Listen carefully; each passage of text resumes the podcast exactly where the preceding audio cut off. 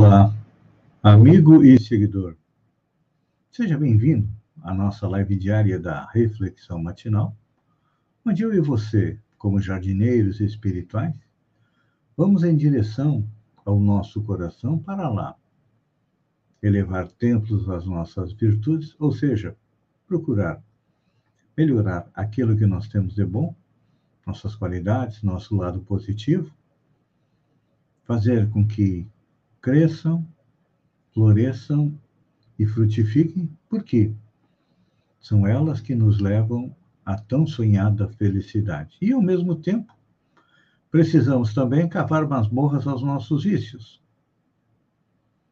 Porque são eles, os vícios, os defeitos, entre eles o orgulho, o egoísmo, a cupidez, que são a causa da nossa infelicidade, a causa dos problemas, das dores que estamos passando nos dias atuais, então precisamos transformá-los em coisas positivas. É um trabalho lento, realmente. Um trabalho que vai demandar aí muito esforço.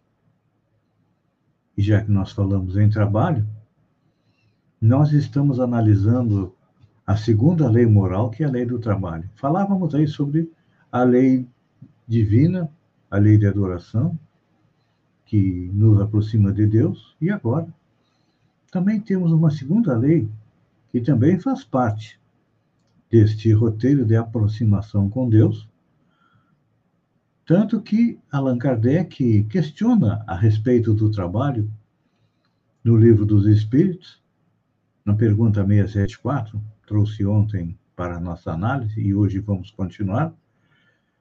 Kardec questiona: a necessidade do trabalho é lei da natureza? A resposta dos espíritos é: o trabalho é lei da natureza, por isso mesmo constitui uma necessidade. E a civilização obriga o homem a trabalhar mais, porque ele aumenta as necessidades e os gozos. Então, nesta segunda parte aí que a civilização aumenta as nossas necessidades, realmente, nós não somos diariamente bombardeados nas redes sociais, nas TVs, no rádio, na internet, nos programas de rádio com propaganda que diz compre isso, compre isso, compre isso, então. Aumentamos as necessidades, precisamos trabalhar um pouco mais. Mas, à medida que a gente vai aumentando a nossa cota de trabalho, o que, que acontece? O tempo acaba ficando curto, porque o dia tem 24 horas. Essas 24 horas, normalmente ficamos um terço ou um quarto dormindo. E sobram aí dois terços para a gente trabalhar e executar todas as funções que são necessárias. E muitas vezes nós alegamos que nos falta tempo. Quando eu falo em trabalho, não é simplesmente o trabalho pela sobrevivência, ou seja, ganhar dinheiro para nos sustentar. Até porque, além das necessidades básicas, nós temos outras necessidades secundárias. E é importante a gente analisar esta questão do tempo. O tempo é fixo. São 24 horas por dia, 12 meses por ano, e uma média de 80, 90 anos de existência aqui no planeta. Parece muito, mas se comparado com a nossa idade, como princípio espiritual, nós já temos aí bilhões de anos. É. Como princípio espiritual, Deus cria todos iguais, ou seja, sem conhecimento. E lá nós vamos estagiando. Passamos pelo reino mineral, vegetal, animal, chegamos no reino nominal. Se nós analisarmos os dados da arqueologia, nós, no reino nominal, estamos aí com em torno de 600, 1 milhão, 1 milhão e meio de anos. Como já mais conscientes, ou seja, com capacidade de decidir, com o nosso livre-arbítrio já um pouco mais apurado, Temos em torno de 20 mil anos de civilização, 25 mil anos. Então, nesse período, acredito eu, fazendo uma média, já tivemos em torno de 150 a 200 mil encarnações. E o que, que nós aprendemos? Estamos aprendendo, principalmente agora, que existem as leis que regem o universo e o trabalho é uma delas. Então, todo esse preâmbulo é para mostrar que a utilização do tempo é uma questão de prioridade para nós.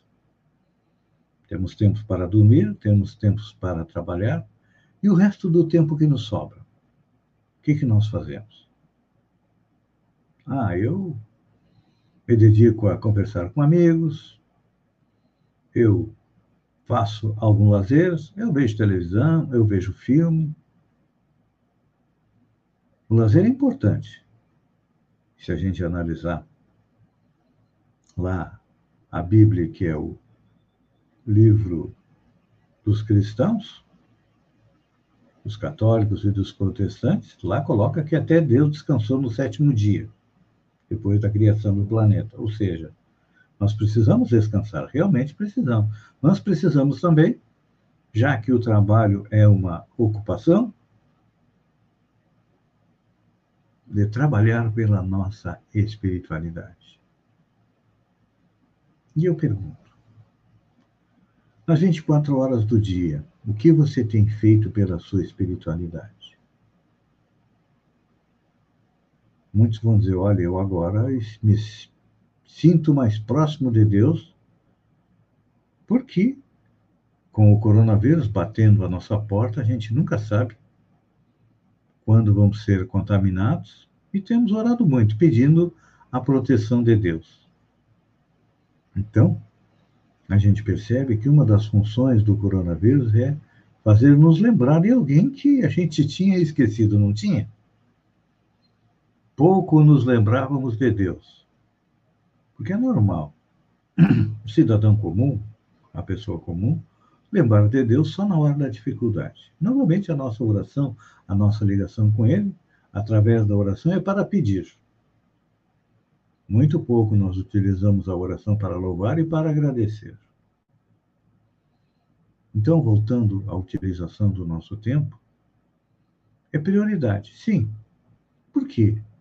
Quando nós temos interesse em alguma coisa, o tempo sempre aparece disponível para realizar aquilo que nós queremos. Então, a nossa proposta hoje, dentro da lei do trabalho, é que nos preocupemos um pouco mais com a nossa espiritualidade e preparemos o nosso retorno para a pátria espiritual.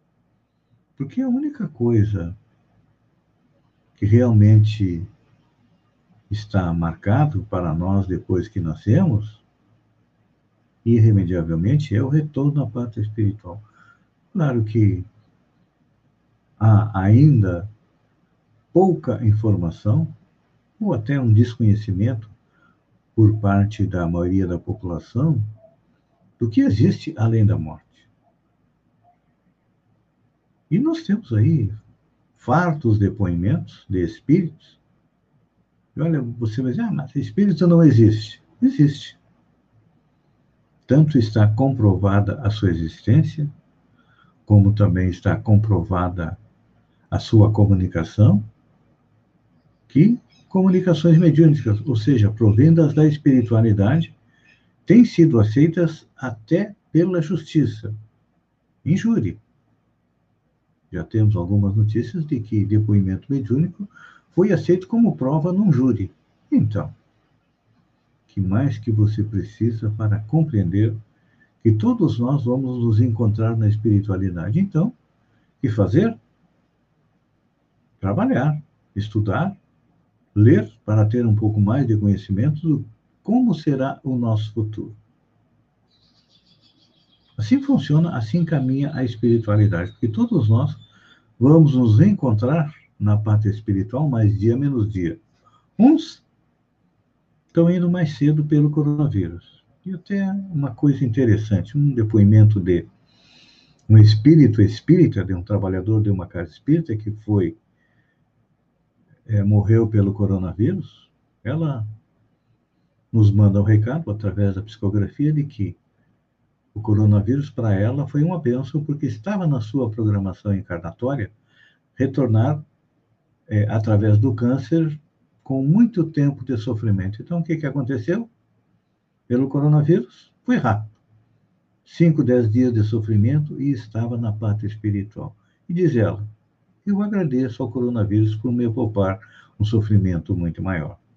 Então, isto é conhecimento das leis que regem o universo e serve também de alerta para nós, para que a gente tenha um pouco menos medo do coronavírus, porque se estiver na nossa programação encarnatória ser contaminado, vai ser através de um familiar, através de um amigo, ou através até da maquininha de cartão do supermercado, que é um dos locais onde, pelo menos da minha visão, estaria mais propenso a contaminar alguém, porque todo mundo passa o dedo ali. Amigo e seguidor, pense nisso, enquanto eu agradeço a você por ter estado comigo durante esses minutos. Fiquem com Deus e até amanhã, no amanhecer. Hoje está nublado, com mais uma reflexão matinal. Um beijo no coração e até lá, então.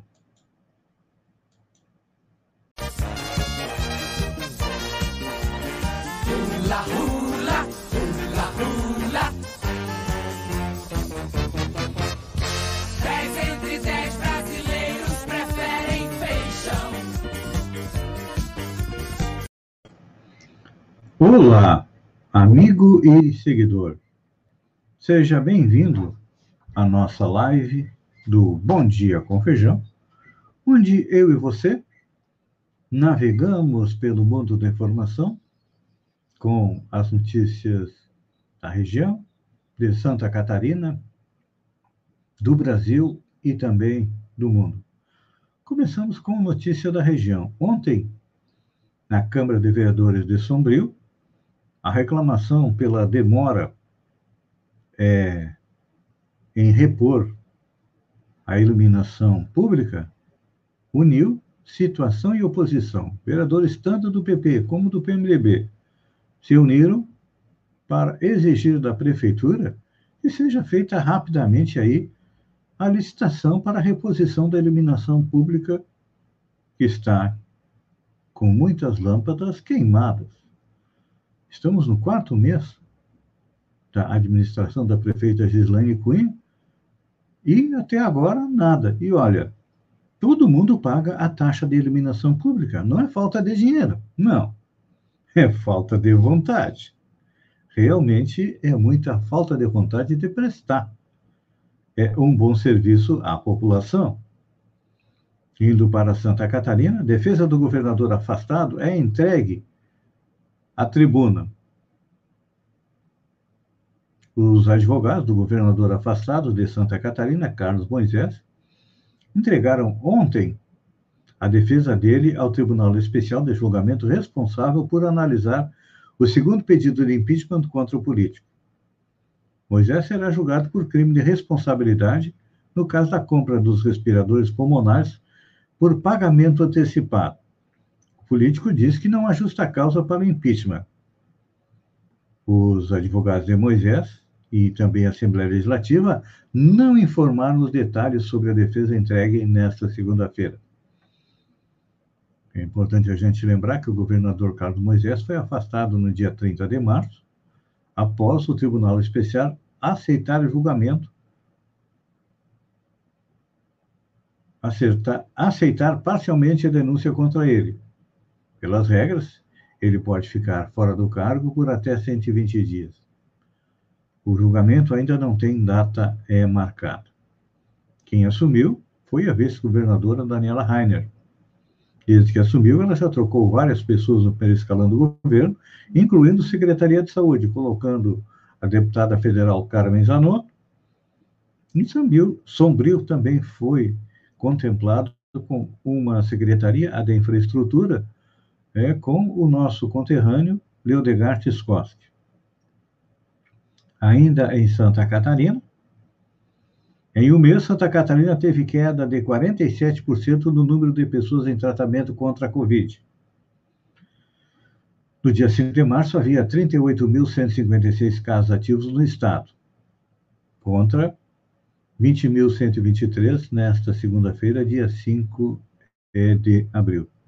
No entanto, o número de diagnosticados e mortos por do coronavírus segue aumentando, assim como também o número de mortos. Pois é, vamos ver. Os dados deste desta segunda-feira.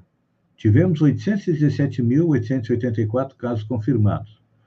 No domingo, eram 816.540, ou seja, mais 1.344 casos novos em 24 horas. No número de mortes, na segunda-feira, 11.324. No domingo, 11.243, ou seja, 81 mortes em 24 horas. A taxa de ocupação dos leitos de UTI na rede pública é de 95,6%. No Vale do Itajaí não há vagas. Aqui na região sul, que inclui Criciúma e Araranguá, AMESC e ANREC, nós temos 26 pessoas esperando por um leito para internação. Diminuiu. Já tivemos com 60, 70, mas mesmo assim ainda é um número extremamente alto. E olha, vamos ver depois os números aqui na nossa região. Vamos ver agora.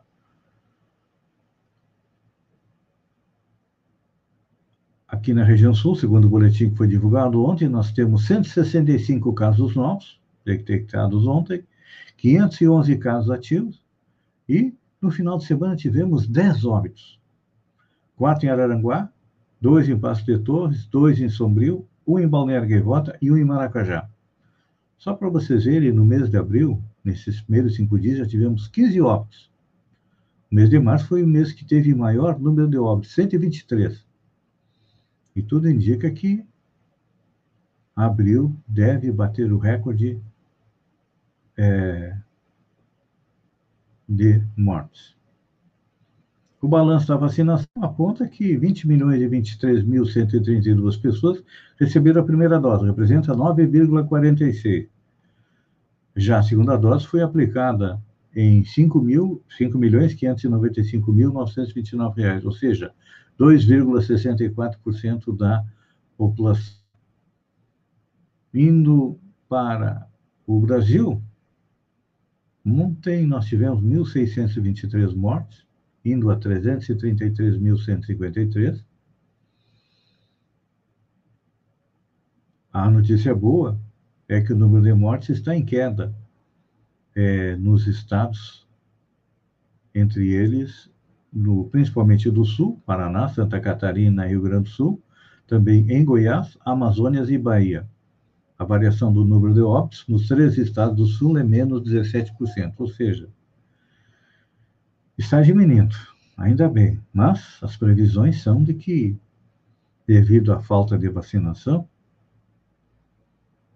cheguemos a 5 mil mortes até diárias até o final do mês de abril. Aí, a partir do mês de maio, a tendência é diminuir.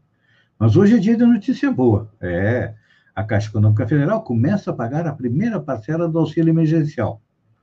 Os primeiros a receber, já nesta terça-feira, são os trabalhadores nascidos em janeiro, que não fazem parte do Bolsa Família.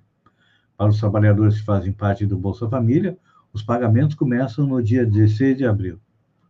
E o benefício pago será acreditado na conta poupança social da Caixa, que poderá ser utilizado inicialmente para pagamento de contas e compra pelo meio do cartão virtual. Saques e transferências para receber o crédito nesta terça serão liberados a partir de 4 de maio. Ovo de Páscoa com apenas um bombom gera revolta e piada sobre o distanciamento social. Pois é. Como é de costume, inúmeras pessoas usaram as redes sociais para compartilhar o almoço de Páscoa e exibir a felicidade do que ganharam do Berlim neste domingo. No entanto, em muitos perfis nas redes sociais, que se destaque a decepção dos consumidores por abrir o pacote, aquele ovo grande, e dentro só tinha um único bombom. Essa é a pasta do distanciamento social. Então, uh, não foram colocados mais bombons dentro desse ovo de Páscoa devido ao distanciamento social. Olha só, essa aqui é boa.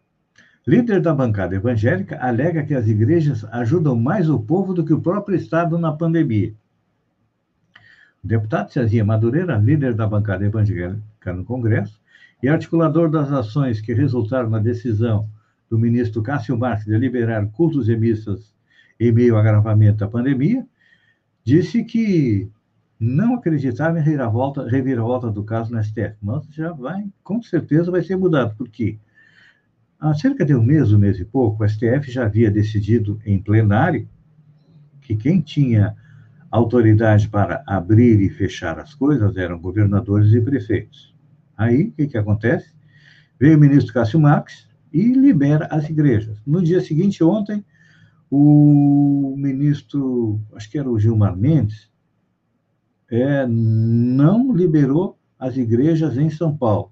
E o presidente do Senado, Luiz Fux, vai levar o caso para plenário nesta quarta-feira com certeza vai ser mantida a autorização para prefeitos e governadores. E aí, o deputado diz que é, as igrejas têm que abrir porque elas são mais importantes que o Estado. Ajuda mais o povo do que o próprio Estado neste momento.